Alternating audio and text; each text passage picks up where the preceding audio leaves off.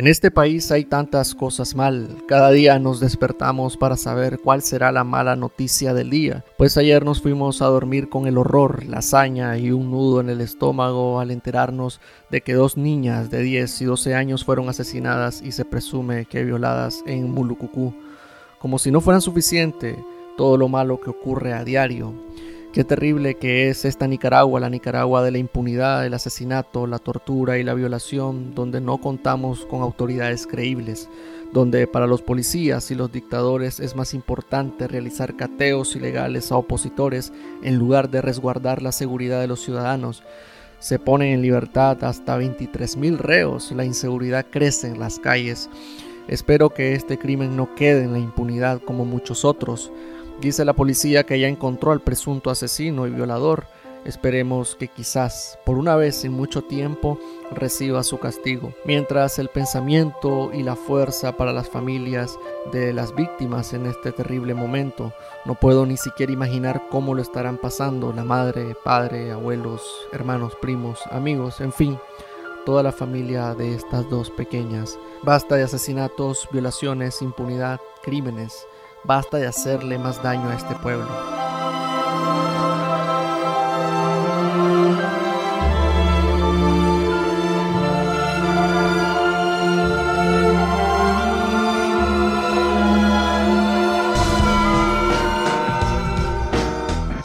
Bienvenidos a la República. La República. Bienvenidos a la República. Queremos debatir, informar y cuestionar desde Radio Corporación la República, un programa escrito y dirigido por Abixael Mogollón.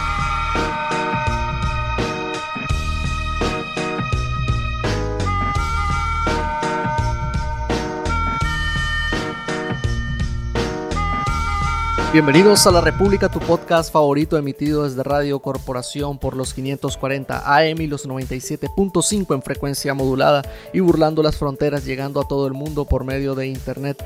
Tenemos un canal en la aplicación Anchor FM donde puedes escuchar todos los episodios de este programa. Así también estamos en Spotify, Apple y Google Podcast y también puedes encontrar todo el contenido periodístico que hago en mis redes sociales, Abixael Mogollón G en Facebook y arroba Abixael33 en Twitter. Nicavisión SA, empresa operadora de Canal 12, comunica por este medio a nuestros amigos y televidentes que el día 11 de septiembre del 2020 se presentó a nuestra oficina y estudios centrales el juez Luden Martí Quiroz García, juez tercero de ejecución y embargos del municipio de Managua, a realizar un embargo sobre los bienes de nuestra empresa Nicavisión SA por 21 millones de Córdoba a solicitud de la Dirección General de Ingresos DGI representada por la Procuradora Auxiliar de Finanzas Marlene Isabel Ramírez Laguna, producto de un reparo arbitrario e ilegal sobre nuestras declaraciones de impuestos sobre la renta de los años 2011-2012 y 2012-2013. Actuando de manera excesiva e ilegal, el juez embargó además la totalidad de los bienes personales de nuestro administrador Mariano Valle Peters. Por el momento nuestros abogados están analizando dicho embargo y sus alcances y posteriormente la dirección de Canal 12 estará dando mayores detalles. Gracias a los fieles televidentes, trabajadores de Canal 12 y empresas amigas por su apoyo.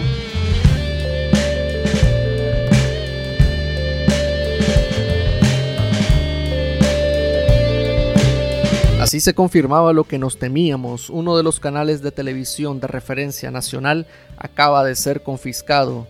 Yo no sé ustedes, pero la palabra confiscación es algo que desde pequeño asocio con el sandinismo y la verdad es que no sé por qué todavía nos seguimos asustando por este tipo de cosas. Bueno, sí, sí lo sé, porque en el fondo queremos que todo esto deje de pasar, que todo esto cambie. Este sábado 12 de septiembre de 2020 es otro amargo día en la historia de Nicaragua.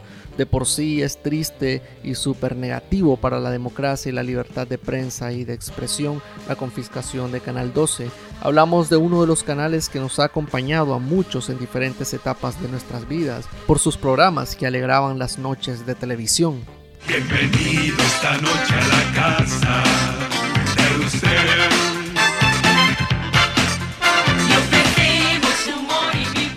Por la programación de fin de semana que nos traía shows de otros países en tiempos donde el Internet era algo que no conocíamos.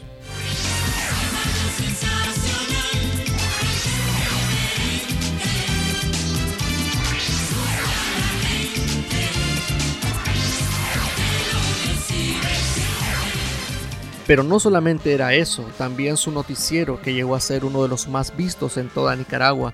Yo sé que no soy el único que creció viendo Canal 12 y debo admitir que los últimos años apenas y veía algo de ese canal, pero el hecho de que muchos dejáramos de sintonizarlo por una u otra razón no significa nada. Cada vez hay más personas que tienen teléfonos inteligentes, paquetes de Internet, acceso al mismo Internet y redes sociales y cada vez son más los que nos comunicamos e informamos con los medios de comunicación digitales. Pero Nicaragua sigue teniendo un segmento muy grande de personas que siguen consumiendo la televisión analógica y la radio analógica. Por ejemplo, este programa llega hasta pueblos lejanos y comarcas en las montañas gracias a Radio Corporación. Sin la radio analógica Nadie sabría siquiera en esos lugares que existe la República, pues eso mismo pasa con las noticias.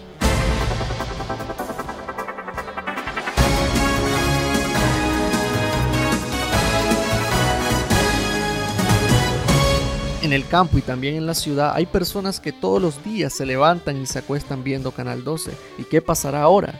¿Qué harán los dueños? ¿Negociarán? ¿Cerrarán? Son tantas preguntas que solo el tiempo las va a ir respondiendo, aunque francamente la cosa pinta muy mal. Ahora, del otro lado de la acera no hay mucho que decir. Sabemos que la dictadura de Daniel Ortega ha iniciado un apagón informativo desde antes incluso de 2018. Si recordamos la Semana Santa de ese año nos fuimos de vacaciones con aquella intentona del régimen por censurar las redes sociales. A la vuelta estalló lo de Indio Maíz y luego lo del 18 de abril. A partir de eso, la escalada de violencia y silencio impuesto contra los medios de comunicación y los periodistas independientes ha sido grande. Primero fue matando, como pasó con Ángel Gaona, luego fueron golpes, robos, encarcelamientos, confiscaciones, amenazas de muerte, exilio y censura. Ahora en esta nueva ola de represión comenzaron las denuncias por injurias y calumnias en contra de comunicadores, comenzaron los cobros por supuestas deudas con el Estado. El régimen, como vemos, se refina, entre comillas, para seguir haciendo lo mismo. La misma amenaza ahora se posa sobre el canal 10 de televisión, que el mismo dictador reconoció en su día que es el de más alta audiencia. La revista de las mañanas y el noticiero de Canal 10 son otra fuente valiosa de información. Prácticamente Canal 10 y Canal 12 son los dos únicos medios televisivos independientes digo, con señal abierta, que tienen un gran alcance en todo el país. El apagón informativo avanza, pero la resistencia sigue en las redes sociales y también en las calles. Lo vimos con las calcomanías y pinturas que volaron en los últimos días, calcomanías contra la dictadura que fueron pegadas en las narices de la propia policía, lo que desató la ira y la represión por parte de la Guardia Sandinista, pero la ciudadanía sigue en resistencia. La República, políticamente incorrecto. Canal 12. Más visión en tu televisor.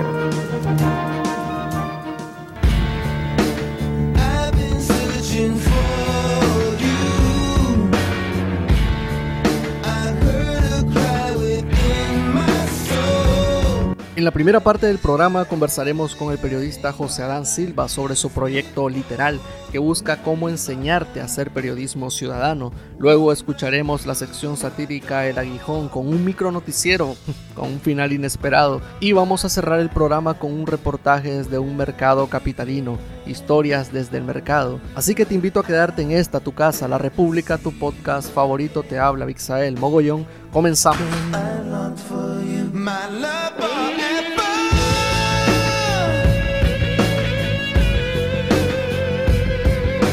A José Dan Silva le ha llovido, literalmente. En su carrera periodística le ha tocado dar cobertura a varios huracanes. Antes de ser periodista trabajó levantando el primer censo nacional agrario, labor por la que pudo recorrer gran parte de esa Nicaragua profunda de las montañas y comunidades. Hoy nos acompaña para hablar de su proyecto literal, Periodismo Ciudadano, contar anécdotas de su trabajo y reflexionar sobre la censura y el panorama para los medios de comunicación nacionales. José Adán Silva en la República.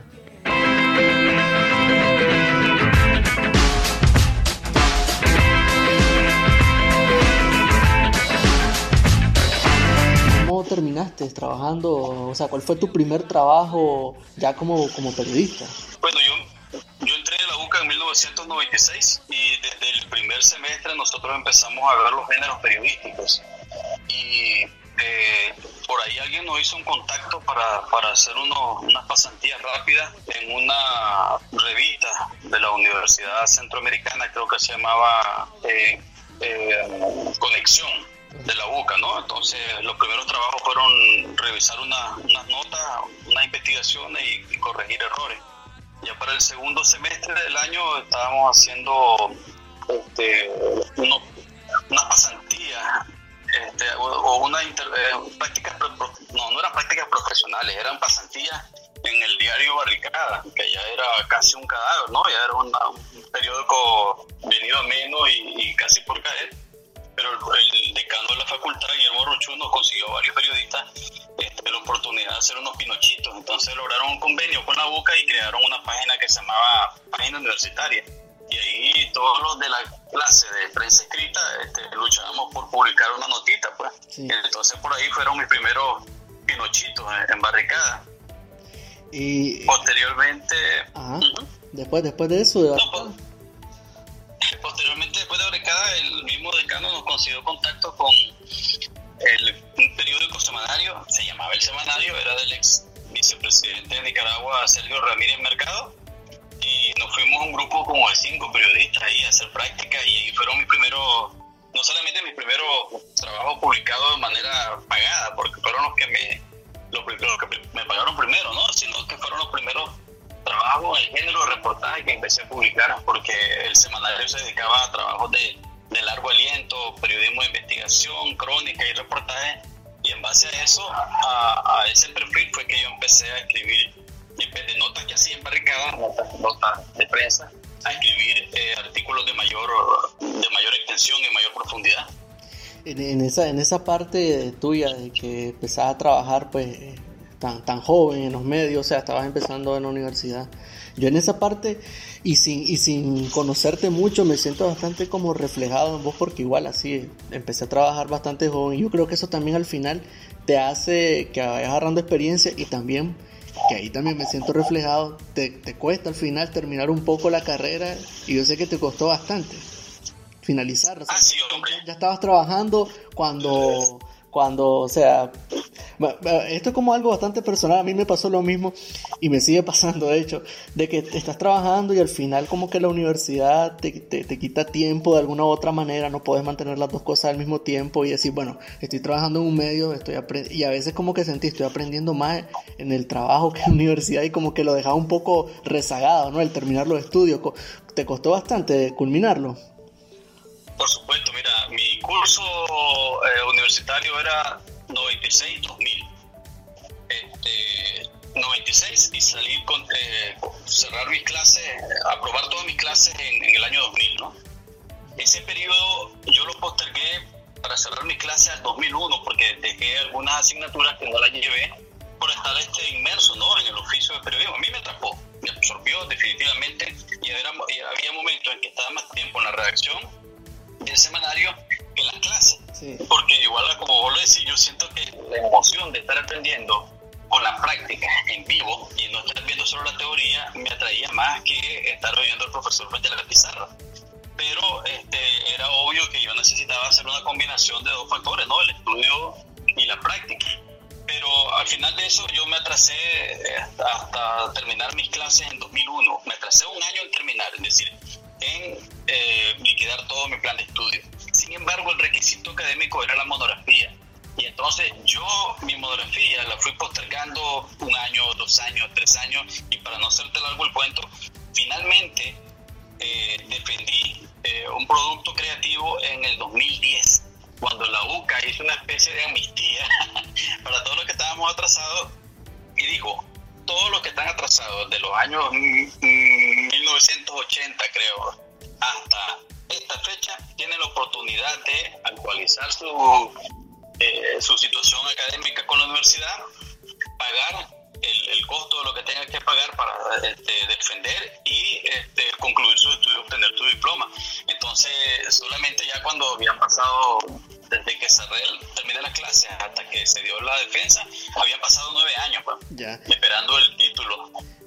Tenés, razón en llamarlo amnistía, porque estamos hablando de que recorrió todos los gobiernos liberales, los 80 y, parte de los 2000. O sea, te estaba hablando que te lo postergaste por, por nueve años.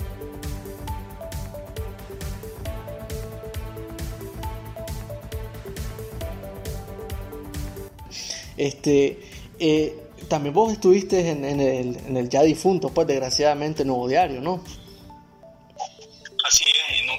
Cansarme de decir que ha sido laboralmente el mejor trabajo que he tenido en mi vida. Yo llegué eh, al... A ver, después del semanario, eh, gracias a un amigo, profesor, tutor y editor que es Fabián Medina, eh, yo recalé en el diario La Prensa a finales diciembre del, año de 1999 este, recalé ahí haciendo este, como colaborador en la sección de política, pero como llegaba con toda la energía, toda la fuerza, toda la ganas de aprender, este, escalé pues y me metí en la unidad de investigación, estuve en la revista Magazine, estuve en, las investigaciones, en varias secciones especiales. Y finalmente en 2007 me fui para el, para el Nuevo Diario porque consideré que sentía que la prensa ya había copado todos los todo mi ciclo, ¿no? Y que necesitaba experimentar con otros medios, con otro enfoque. Así que me fui para el Nuevo Diario, que tenía un periodo, un periódico bastante combativo, una línea editorial bien alegre, bien, bien, bien crítica, y, recalé en el Nuevo Diario este, en 2007. Y, estuvimos haciendo, considero yo, el, uno de los periodos más productivo en cuanto a calidad en investigaciones en el Nuevo Diario junto con otros colegas que también venían de otros medios, ¿no? Parece que en ese entonces el Nuevo Diario dio un, paso adelante para la competencia con la prensa y empezó a contratar a periodistas con bastante trayectoria de otros medios y así que creó un equipo profesional de lujo. Digo yo de lujo porque lo conocía todo y sé que era muy bueno, ¿no? y este, estuvimos haciendo eso, ganamos varios premios nacionales, varios premios internacionales en el Nuevo Diario como periodista, de la mano de, Francisco Chamorro y del doctor Danilo Aguirre Solís, era una universidad aparte en el periodismo. Eh, cosas que no iba a ver en la UCA te las iba a encontrar escuchándolo a él o viendo cómo trabajaba o trabajando con él. Así que el, Nuevo Diario para mí ha sido el mejor trabajo que he tenido, quizás una de las épocas más brillantes del periodismo que yo he sentido. Eh, luego de eso, lamentablemente, pues empezó la situación de transferirlo a, a, los banqueros.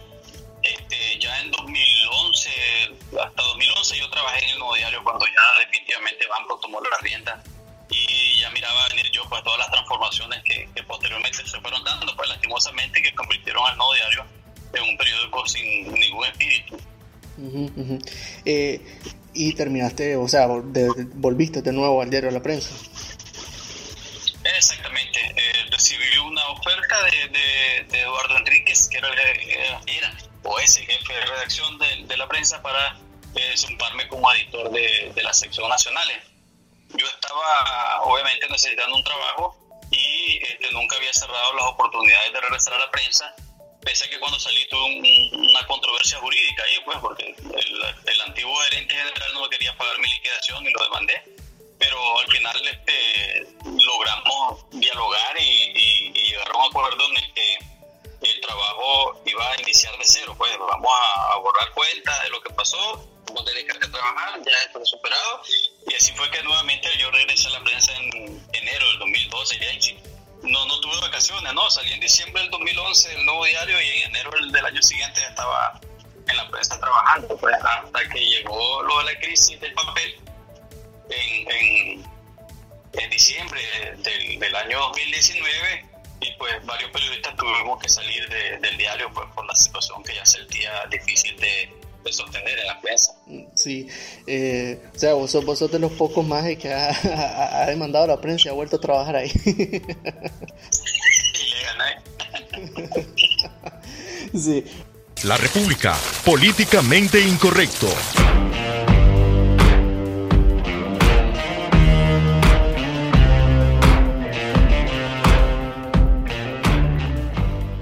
Salís entonces eh, a finales del año pasado y fundás este ya un proyecto personal literal, periodismo ciudadano. ¿Qué es literal? Exactamente, eh, literal Periodismo Ciudadano es una plataforma eh, noticiosa, pero con un carácter más educativo. mi idea, que viene, la vengo madurando desde hace cinco o seis años, era no solamente hacer periodismo tradicional informando la noticia del día a día, ¿no? Como la mayoría de la vida de nuestros, de nuestros colegas, ¿no? Todos los días detrás de la noticia, escribiendo, publicando, haciendo videos. Nosotros queríamos allí, y digo nosotros porque incluía varios colegas que también estaban en el desempleo, queríamos no solamente darle la noticia a la gente, sino incentivar a la ciudadanía a hacer periodismo. Yo sé que mucha gente se opone al término de periodismo ciudadano porque dice que el periodismo es una profesión que se requiere de título y estudio universitario. Yo estoy de acuerdo y voy a apoyar esta teoría hasta el fin de mi día. Pero no podemos negar que, las nuevas tecnologías y las redes sociales le han dado el poder a cada ciudadano que tenga un teléfono y una capacidad básica de análisis y hacer el periodismo desde sus comunidades. Entonces nuestro reto y nuestra misión eh, a través de, de literal periodismo ciudadano es darle herramientas, instrumentos, técnicas, consejos, reportajes, información para que la ciudadanía a la que le interesa eh, que los temas de su comunidad sean expuestos, lo hagan a través de sus medios y no dependan tanto ya del periodista del medio tradicional o del periodista del nuevo medio digital que llegue y lo entreviste y, haga la nota y se haga público el asunto, ¿no? Entonces nuestra misión en este caso es enseñarle un poco de conocimiento periodístico, trasladar un poco el conocimiento periodístico a la población para que la población se convierta en periodista y haga información con valor periodístico desde sus comunidades. En esa lucha estamos. Eh, este, este término de periodismo ciudadano me parece bastante interesante porque eh, a raíz de las protestas de 2018 el nicaragüense prácticamente se convirtió en un periodista ciudadano. Ahí donde pasaban tantas cosas al mismo tiempo, lo recuerdo sobre todo en los primeros días de, de, que estallaron las protestas de abril, yo creo que los primeros 20 días eh, a partir del 2018, de, de, abril de 2018, fueron terribles en cuanto el sentido de que la avalancha de información que te llegaba al teléfono, al celular, era tanta que eh, llegó un momento en que te saturabas porque todo el mundo tomaba fotos, todo el mundo te mandaba un video, te mandaba un audio, te decía aquí está pasando esto, aquí están deteniendo, aquí están atacando.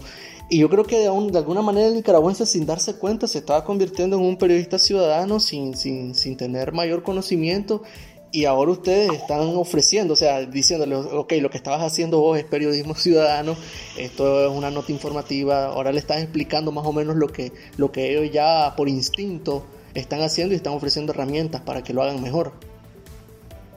Efectivamente, eh, mira, las redes sociales le han dado un poder increíble a la ciudadanía de informar. Y la ciudadanía ya lo viene haciendo desde hace mucho tiempo, ¿no? Pero lo viene haciendo a su manera sin el conocimiento técnico de la, de la 6W, de un lead, del desarrollo de la nota, de un cierre. Es decir, la población de manera empírica viene informando desde hace mucho tiempo. Como un efecto señala, 2018 fue el momento, el clímax ¿no? de todo este término del periodismo ciudadano, cuando los pocos medios independientes que quedaban se vieron superados por la avalancha de información que estaba, de lo que estaba ocurriendo en todo el país. ¿Y qué es lo que, lo, quedó, lo que nos quedó a los periodistas que estábamos todavía en redacción, porque yo estaba en la prensa en ese entonces, fue auxiliarnos de las redes sociales, de la información y del periodismo ciudadano y aplicar técnicas de verificación, técnicas de, de, este, de, esclarecer los hechos, ¿no? Este, de confirmar, verificar, hacer toda la gestión por el proceso de, de, verificación de las notas antes de, casarnos con esa información. Y nos dimos cuenta que, brother, si la prensa tenía el 10% de información, había un 90% de información circulando en las calles a través de los teléfonos de toda la población que estaban reportando lo que estaba ocurriendo en todo el país, pues. Y eso a nosotros nos dio la alerta de, eh, de que teníamos que enfocarnos y ver hacia esa información que estaba circulando para hacer un mejor periodismo, porque como periodistas o como medios de comunicación no teníamos la capacidad ni técnica ni humana de cubrir todo lo que ocurría en el país. Y nos auxiliamos de eso. Y mira qué, qué ejemplo más impactante de la información eh, ciudadana que se generó en, en el 2018. El, el estudio de los investigadores que vinieron a realizar un, un periodo corto ¿no? de investigación acerca de la situación de los derechos humanos en Nicaragua, este, se valieron de toda la información ciudadana que circuló en esos días para hacer una investigación impactante de lo que ocurrió en Nicaragua en un periodo de ese 2018, ¿no? Y que fue al final lo que determinó eh, que había señales o indicios de que se había cometido delitos de lesa humanidad en Nicaragua, pues basado en un trabajo de auditoría, verificación, este, precisión y análisis de los mensajes en redes sociales que se dieron desde todo el país. Eso te da una idea del impacto que tiene el periodismo ciudadano en Nicaragua, pues en hechos concretos. Sí, sí, sí. Sí, precisamente eh, eso fue una investigación del GIEI, del grupo interdisciplinario de expertos independientes, y es cierto que se valieron de, grabaciones de, de, teléfonos celulares, de audio, o sea, de fotos, y la verdad es que te demuestra de que quiera que no, la dictadura de Daniel Ortega, o sea, tiene en realidad el gran hermano, como dicen, es la población, es el pueblo que tiene un teléfono celular y que en cualquier momento está pasando algo y ya te toman una foto y prácticamente en Nicaragua se sabe todo lo que está pasando casi al instante. Y, y yo creo que esa es, un, es una herramienta bastante poderosa aunque actualmente pues en Nicaragua pues corren tiempos difíciles para el periodismo, yo creo que incluso antes de 2018, pero que se ha radicalizado después de las protestas. ¿Cómo sentimos que está la, la, salud de los medios de comunicación, hablando sobre todo de un plano más económico, eh, que, que, yo creo que es la parte, una de las partes más difíciles? Mira, para mí el periodismo nacional eh, puede ser una contradicción entre lo que te voy a decir y lo que estoy viendo, ¿no? Para mí el periodismo nacional pasa uno de sus mejores momentos en cuanto a que hay contenido informativo que nos puede alimentar todo el tiempo, todas las plataformas. Es decir, están ocurriendo tantas cosas que en información, que es la materia prima de la noticia, que ahorita ningún periodista que se precie a ser profesional puede quejarse de que no hay agenda, porque hay tantas cosas por informar que el que no informa es porque no quiere o no puede o no lo dejan. Pero información hay y por una parte eso para mí es, por así decirlo, es un gran momento porque hay información, hay bastantes cosas que están ocurriendo y tenemos materia gris para procesarla y dar un producto de calidad. Por una parte. Por otra parte, eh, la salud, podríamos decir, institucional de los medios es una de las que yo veo como más difícil en este momento, pues casi comparado con, con la salud de una persona con, con COVID, ¿no? Porque la asfixia contra los medios de comunicación en este momento es por todas las vías. Es decir, hay información, pero cada vez se te dificulta más acceder a esa información porque o te demandan judicialmente o te ponen una patrulla en tu casa o te empiezan a denigrar o te botan las redes, te denuncian tus tu, tu audios si hiciste un video, utilizaste una imagen de un canal oficial, te lo, te lo votan, te lo, te lo, te lo sancionan, y entonces de repente te encontrás que estás siendo atacado en tu ejercicio de, la libertad de prensa por todos, los, por todos los medios. Mira el caso exactamente hoy, 12 de septiembre, que tiene alborotado todos los medios de comunicación en Nicaragua del embargo que cada Canal 12. Sí, sí. Y del anuncio, y del anuncio de un proceso similar en contra del Canal 10. Es decir, dos de los únicos canales que aún están en línea abierta están en riesgo de ser embargados por asuntos fiscales. Eso te da una señal de que pronto todos los, todos los canales de señal abierta, ninguno va a ser independiente y va a haber más periodistas despedidos en las calles, tratando de innovar, tratando de hacer su propio medio, tratando de sobrevivir como corresponsal o colaborador de otro medio y, y económicamente eso es bien difícil porque nadie te paga lo que te puede pagar una empresa firme y establecida como lo hacía la prensa en su momento, y uno se la tiene que rebuscar cada día, puede buscar un anuncio, buscar un acuerdo. Es decir, económicamente la salud está muy mal, la salud de los medios.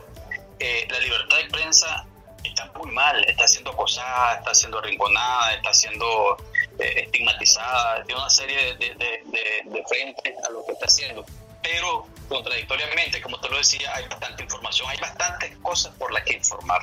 Pero sí, definitivamente eh, a nivel general yo siento que eh, es un momento crítico para la prensa nacional. Eh, más o menos como la frase de, Dickens, ¿no? Era el mejor momento y era también el peor momento. Este, eh, también algo, algo que me llama mucho la atención y también me pone a reflexionar es que, a, ver, nosotros sabemos pues que las redes sociales tienen un poder grandísimo y, y pues evidente pero también no hay que olvidar que somos un país bastante pobre y que a pesar de que todo en, Managua, en Chinandega, en la, mayoría de los lugares tenemos smartphone, tenemos eh, planes de internet, tenemos pues el acceso a redes sociales, eh, hay, una gran, hay un gran segmento de nicaragüenses este, que no tiene acceso a redes sociales y que se informan precisamente por estos medios analógicos que ahorita están eh, siendo bastante golpeados. Yo estaba pensando, si, si embargan Canal 12, si cierran ese, medio de comunicación, hay un montón de gente que se va a quedar sin el noticiero. Eh, por ejemplo, si pasa lo mismo con Canal 10, hay un montón de gente que se va a quedar sin ese noticiero. Entonces prácticamente es como que se está haciendo una especie de apagón informativo que viene eh, caminando cada vez más cerca en contra de los periodistas y los medios de comunicación. Ya no está tanto la, golpiza que te dan eh, el encarcelamiento cuando vemos que hay cinco colegas que están siendo acusados de, injurias y calumnias y ahora con esta nueva este, modalidad de, querer embargar los medios por supuesta este, deudas con el Estado. Eh, sentí de que esta nueva oleada de de amenazas contra los periodistas y los medios de comunicación eh, es parte de, algún plan de cara a las elecciones de 2021, si es que se, se, va, se van a ver elecciones? Mira, yo creo que tiene que ver más que con un objetivo electoral, con un objetivo estratégico, político estratégico, de, este, de reducir al mínimo la, la información crítica. Porque si fuera porque los medios están publicando información que va a incidir de alguna manera en la campaña electoral del 2021, eso se daría solamente dando por hecho de que las elecciones van a ser transparentes y que realmente la gente va a votar en base a la información que está, que está recibiendo y eso va a determinar quién gana o quién pierde. Yo soy del criterio de que este gobierno, el proceso electoral es solamente un trámite, pues, y que vote quien vote, ellos van a decidir cómo cuentan los votos y, quién gana, pues ya sabemos quién gana. Eh, así que no creo que sea un asunto de cara al proceso electoral, este es un, asunto estratégico de cara a la comunidad internacional, pues porque este, a la población ya después de dos años de, todo lo que ha ocurrido en Nicaragua, no hay manera de que vos le hagas cambiar de razón mediante cambiar, cambiándole y quitándole las fuentes de información. Es decir, vos podrás tener todos los medios oficialista a tu favor y podrás apagar todas las radios y todos los medios eh, tradicionales por lo que lo, por, lo cual la gente, sobre todo en el campo, el sector, el sectores más pobres, se informa, pero eso no significa que la gente va a dejar de recibir información. Aquí hay miles de maneras de, de, transmitir información eh, este, a través del, de las nuevas tecnologías que no necesariamente requieren el internet, pues, este, los mensajes de texto. A ver, lo que te quiero decir es que cierren los medios o hagan lo que hagan, la gente no va a dejar de informarse. Y no va a dejar de tener su propio criterio este, de análisis de la información. Y eso indica que este, no va a haber de ninguna manera una incidencia en información del gobierno para decir, bueno, ahora que no hay medio, vamos a dictar nuestra verdad y ellos se la van a tener que tragar no creo que eso ocurra. Eh, ahorita que mencionaste a los, a los medios de propaganda, porque esos son medios de propaganda, yo creo que no, no, no hay mejor ejemplo de cómo el dinero, además de no comprar la felicidad, como dicen, tampoco puede comprar la audiencia. Yo creo que tantos millones invertidos en comprar canales de televisión, radio, inventarse portales de internet, yo creo que ha terminado en la nada. Vemos las transmisiones en redes sociales de de los medios de propaganda y prácticamente solamente sus propios fanáticos son los que consumen eso. Y a pesar de tener esa gran maquinaria de ser prácticamente o sea son un, gran poder mediático en realidad al final pueden tener todo el alcance pero al final la gente termina consumiendo los medios alternativos sí hombre es que, es que yo lo veo así hombre el, el, el veto de la gente hacia los medios de comunicación es una forma más de protesta. Es decir, vos le podrás poner todos los canales abiertos y podrás poner la mejor programación. Y la gente puede verlos, puede ver los canales porque tal vez quiere ver la novela, quiere ver la transmisión del juego de, de béisbol, quiere ver la película, que solamente ahí la pueden ver porque no, tienen para pagar cable y pueden consumir parte de su contenido, pero eso no indica que van a creer todo lo que le están diciendo ni van a, consumir sus mensajes que ellos son los que, los están enviando, ¿no? Es decir, la gente tiene un, poder de decisión y de veto sobre la información que consume que ya nadie le puede dar vuelta. Pues eh, ya vos podrás ponerle todos los canales uniformados y todos los discursos y podrás ponerle las 24 horas del día el discurso del comandante, la compañera. Y la gente, en ese caso, lo que va a hacer es cambiarlo, cambiar la señal, bajarle el volumen, ir a, ir a traer, ir a cocinar un arroz, ir a comprar 20 pesos de frijoles, algo voy a hacer mientras estén hablando. Y hasta que vuelvan y pongan la novela y vuelvan y pongan la película, vas a ver a la gente consumiendo. Es decir, la gente ya tiene suficiente claridad mental de lo que está pasando en Nicaragua. Y es una cosa hasta natural de identificar quién te dice mentira y quién te dice verdad. Y eso no es algo que se pueda quitar ni es un asunto que, lo van a controlar. Es decir, la libertad de la gente de decidir qué consume y a quién creerle no es algo que esté en la mano de un gobierno ni de un sector de medios. La República, políticamente incorrecto. Darling, if you have to cry, just look into the camera eye. We don't want to miss it.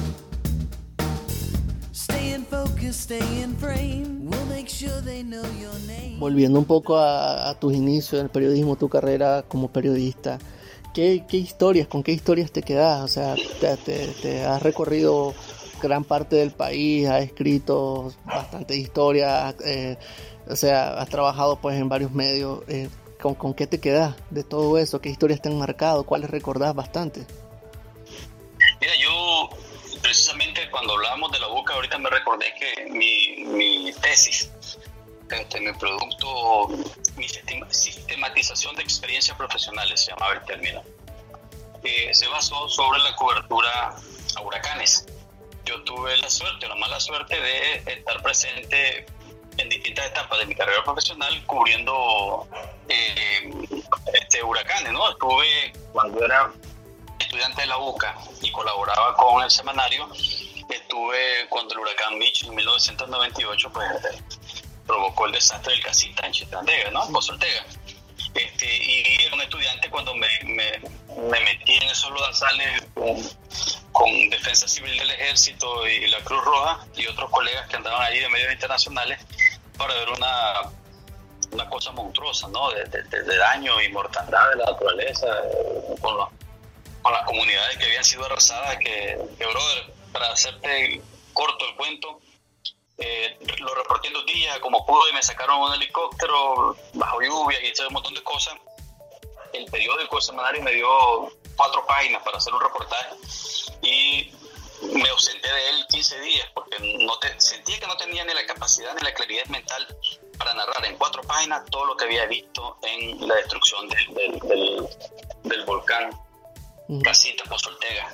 Después de eso, otro tema fue que miré, el, estuve cubriendo el huracán Beta en 2005 en la costa caribe eh, última hora pues, se desvió y no pegó por la zona, pero nos tocó, nos tocó vivir este, los momentos de angustia, todas las, las, cosas que se estaban diciendo que podían ocurrir en, en Bluefield, que es donde estábamos esperando el huracán, y pues esas cosas, esa historia y esas expectativas de miedo de que puedan ser, que puedan morir o puedan ser desaparecidos un, un huracán te marcan, pues.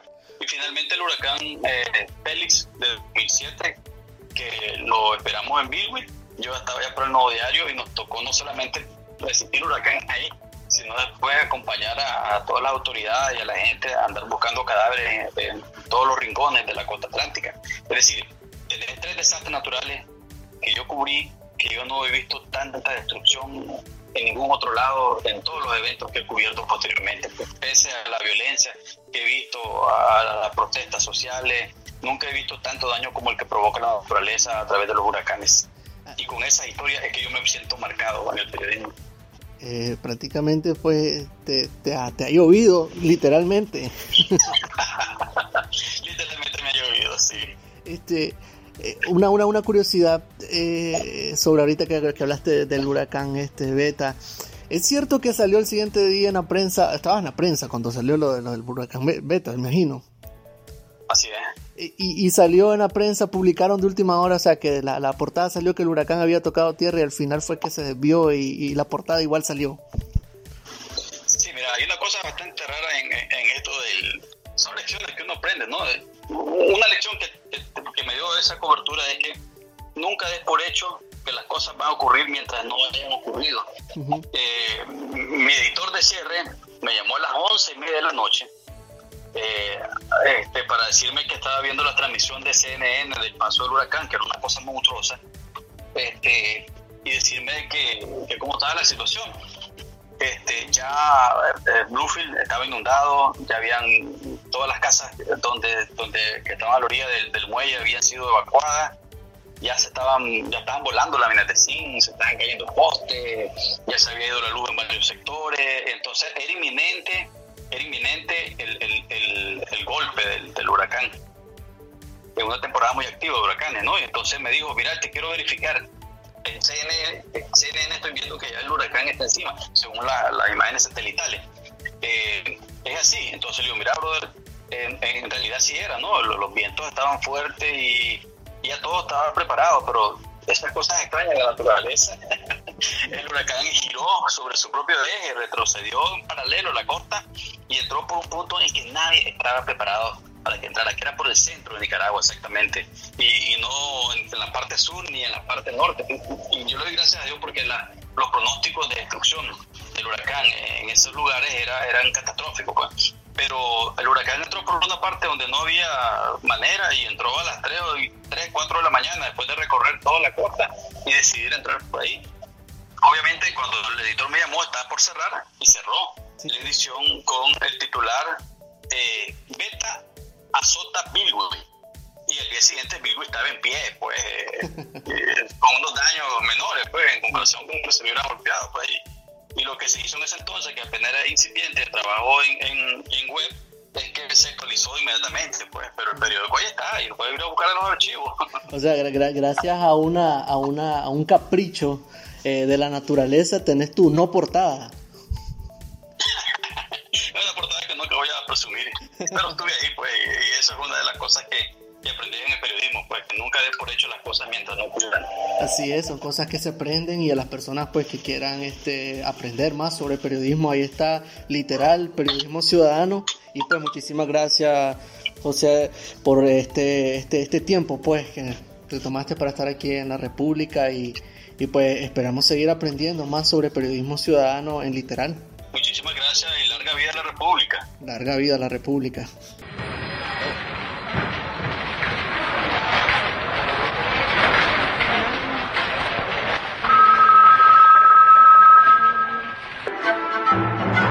Todos hemos soñado en un periodismo libre, porque todos sabemos, seamos quienes seamos, que la movilización de la opinión pública es un arma esencial en el combate por la libertad y la democracia. Ha llegado la hora de que las luchas, los sufrimientos, las cosas cotidianas y las esperanzas del público no sean burladas y manipuladas por hombres con poder, tanto más poderosos cuanto más ocultos. En este sentido, el periodista no tendrá otro señor que el propio público, con el que estará en perpetuo contacto, y no se tendrá en cuenta ningún factor de oportunismo, sea político, económico o social. La República, políticamente incorrecto.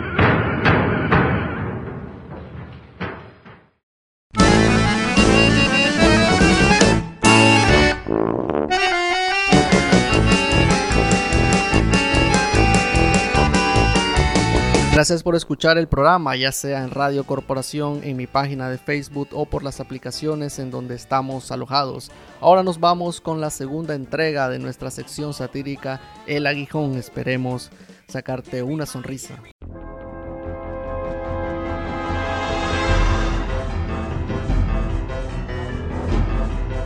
El Aguijón. El Aguijón. En el aguijón decimos lo que pensamos, duela quien le duela.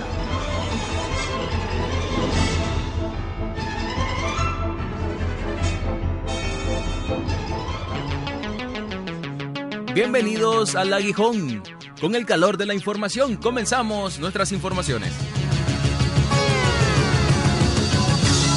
Parado el correo nacional. Todos nos levantamos alarmados cuando supimos que el servicio de correos nacionales e internacionales estaba suspendido desde hace una semana en Nicaragua. Y ahí, ¿no van a pensar en nosotros los viejitos? Que mandamos cartas y paquetes todavía. Yo no sé qué bandidencia es esa cosa de Facebook o de WhatsApp. Yo no sé nada, yo no que crea tu grupo que mándame un chat, yo no sé de esas cosas. El matador, celoso. Supimos extraoficialmente que Mayorga, el matador, está indignado porque ningún partido quiere arriesgarse y ponerlo de candidato para las próximas elecciones. Tendrá que ver con el celular que Mayorga se llevó a su casa o con su boca, de la que solo salen flores. Yo tengo la bola, pero no la experiencia. Por favor, perdone. Habrá que ver. Y ahora vamos a comerciales. Cansado de salir por las noches y sentirte insegura o inseguro? La policía te ofrece la solución. Solo nos tenés que llamar y tendrás guardaespaldas seguro. Seguridad, dolor y servicio. Perros para maestrados, te dan de comer y te muerden la mano. Te protegeremos exclusivamente de la delincuencia, de tus enemigos y por unos cordobitas de más, hasta de nosotros mismos. Si querés apalear a alguien que opina diferente a vos, estamos a tu orden. Como extra te llevaremos el carrito de tus compras en el súper o ir a dejar a tu hijo o tu hija a la escuela. Contrata a la policía, te cuidamos exclusivamente. A esta hora tenemos noticia de última hora, última hora, última hora. Entre los 50.000 chinos del canal a un ejército de médicos que brinden servicios de verdad. Lo que no se dijo es si solo atenderán los partos o si continuarán dando las milagrosas acetaminofén, las ibuprofeno para cualquier dolor o las pastillas del pato. las alcadé por si las moscas. De todos modos, las mujeres han dicho que seguirán en su lucha. Continuaremos informándoles. Y para terminar nuestro informativo, una nota poética para el héroe de la semana. Me imagino a Sandino jugando Nintendo. Me imagino a Sandino usando el wifi de los parques solidarios. Me imagino a Sandino en los ejercicios de los fines de semana en la Avenida Bolívar. Me imagino a Sandino en un Land Rover. Me imagino a Sandino en un Mercedes-Benz. Me imagino a Sandino con sombrero, sin sombrero. Me imagino a Sandino votando, me imagino a Sandino en los miércoles de protesta, me imagino a Sandino con la Berta Valle en la coalición, me imagino a Sandino, es una inspiración que yo tengo, que me imagino a Sandino por todos lados.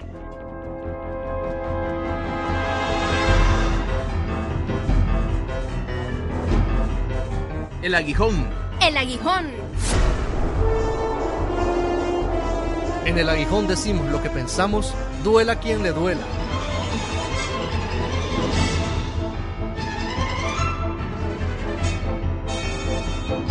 Party girl, don't get hurt, can't feel anything. When will I learn? I push it down, I push it down.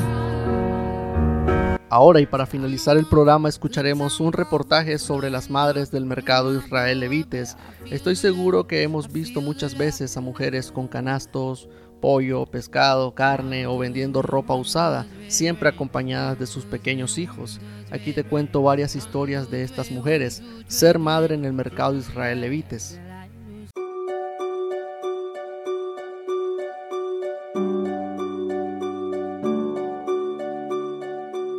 Nicaragua es el país de América Latina con más embarazos en adolescentes. Casi todos conocemos a una amiga, familiar o nuestra propia madre que se embarazó en esa etapa, a veces sin saberlo. Al suroeste de Managua, el mercado Israel Levites es uno de los centros de compras populares de la capital. La mayoría de las personas que aquí trabajan son mujeres.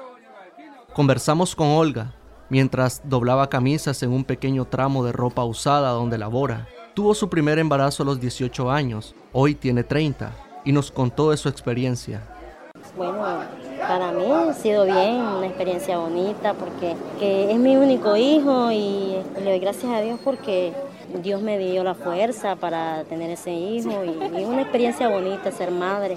Pero no todas las experiencias son bonitas. Rosa, desde su tramo de venta de agua y gaseosas, nos relató que tiene 48 años y también tuvo su primer embarazo cuando era adolescente, a los 17, con un hombre mayor que ella. Tuve cinco hijos y, y bueno, mi, mi esposo pues me dejó por otra y entonces cría sola a mis hijos. Y aquí pues tengo una niña de 6 años ahorita, de de 3 añitos y el otro de 15 que sigo trabajando para ellos.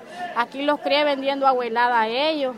Le preguntamos si eligió tener cinco hijos. No, él, este, yo no quería hijos, pero él, él me obligaba a tenerlo. Me obligaba en la forma que yo decía que me iba a cuidar, entonces como yo me metí con él por, un problema que yo tuve con mi mamá que me dejó botar, entonces como él me recogió, entonces yo le decía que no, que no quería hijos. Y él decía que, que no, que, que busca cómo parir hijos, porque si no le vas a parir hijo a otro, me decía. Si vos no me parís hijo a mí, dice que querés otro chivo, me decía el desgraciado. En un momento de la plática, Rosa nos sorprende. Su hija menor es adoptada. Tengo esa niña de tres añitos que aquí la andaban regalando en panza y yo la agarré. Ella la andaba regalando una mujer en panza que ella la andaba dando a todas las vendedoras y entonces nada, pues a quien la agarrara y nadie la quiso agarrar y yo la agarré. Como pobre pues no le hace falta nada, mi muchachita ya estudia y la estoy sacando adelante también a ella.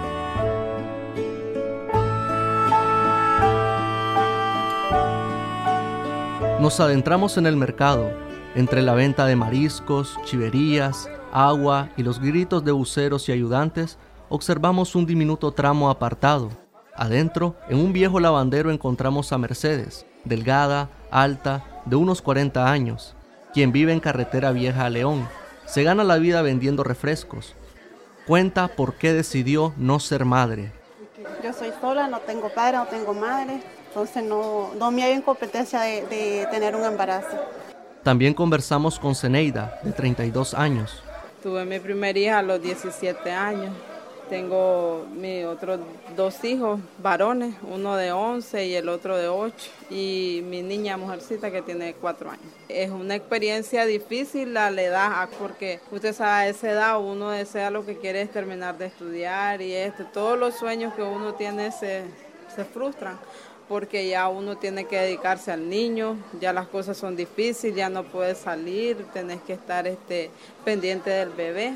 Cuando Zeneida tuvo su primer embarazo, estaba en segundo año de secundaria. Una experiencia muy triste porque usted sabe, a los 16 años uno tiene, tiene muchos sueños, muchas cosas, pero al no prevenirse, o sea, los jóvenes ahora, hoy en día, igual pues cuando yo estuve, cometemos errores que después lamentamos. Digo yo, si yo no hubiera tenido mi hija a esa edad, hoy fuera doña o estuviera sentada en un banco, un trabajo pues digno, o sea, todos los trabajos son dignos, pero tal vez más, más sencillo, porque yo estoy estudiando ahorita, terminando mi quinto año y... Casi al salir del mercado, a orillas de un tramo en una pequeña cuna de madera, duerme una niña. Frente a la cuna, Glenda, la madre, arrea atenta los zancudos y las moscas. Tenido cuatro. La última tiene tres meses, esa niña que está ahí. Glenda es menuda, de facciones indígenas y un rostro cansado. Cuenta la experiencia de su primer embarazo a los 18 años. Él quería una hija. La realidad de las cosas que es una experiencia, para mí fue bonita. Lo feo fue lo peor cuando el hombre viene y dice que solo una hija. Y yo deseaba tener varios hijos. Entonces, cuando salí embarazada otra vez a los 21, él ya no quería que yo tuviera esa niña, que la abortara. Y que busqué y busqué por los medios cómo abortarle, no se pudo. Yo hubiera deseado tener unos siete hijos, ¿no? Eso anhelaba yo, siete hijos, pero no se pudo, no quisieron. Pero ahora ya por mi edad ya es alto riesgo. Ya no es lo mismo joven a la edad que ya tengo. De 18 a 42 años que tuve la niña no es igual. ¿Cuál es la diferencia entre estar joven y tenerlo ya mayor? La diferencia que vemos que ya no, o sea, la vitalidad que tenés como fuerza, esto, que vas a tirar un chavalo normal, no. La realidad de las cosas es que mi mamá tuvo 22 hijos. ¿Y, y por qué su mamá tuvo tantos hijos? Ah, porque en aquel tiempo dicen que no había nada de planificación, solo se dormían, si tenía, había televisión, imagínate. y mi abuela tuvo, tuvo 19.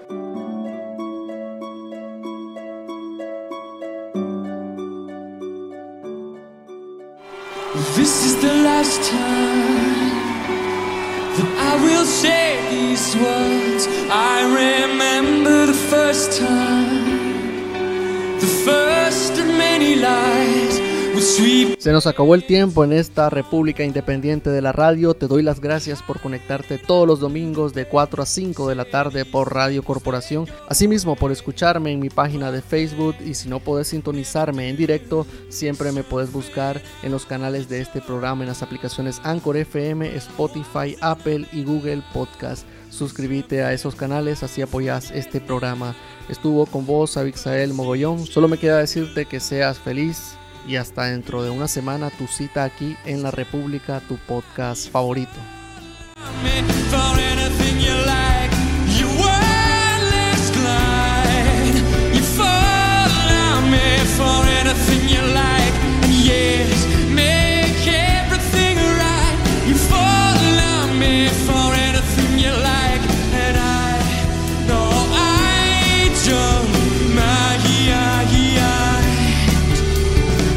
Is the